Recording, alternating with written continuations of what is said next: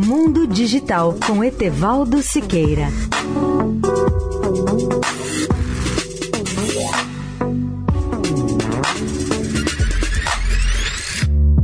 Olá, amigos da Eldorado. A Estação Espacial Internacional da NASA comemorou ontem 20 anos de operações contínuas com tripulação a bordo.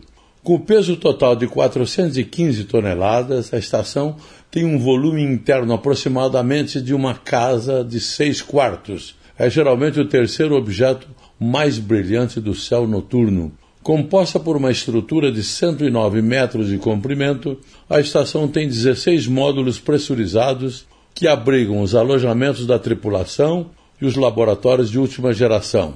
Toda a energia de que ela precisa é gerada por quatro conjuntos de painéis solares de 31 metros de comprimento.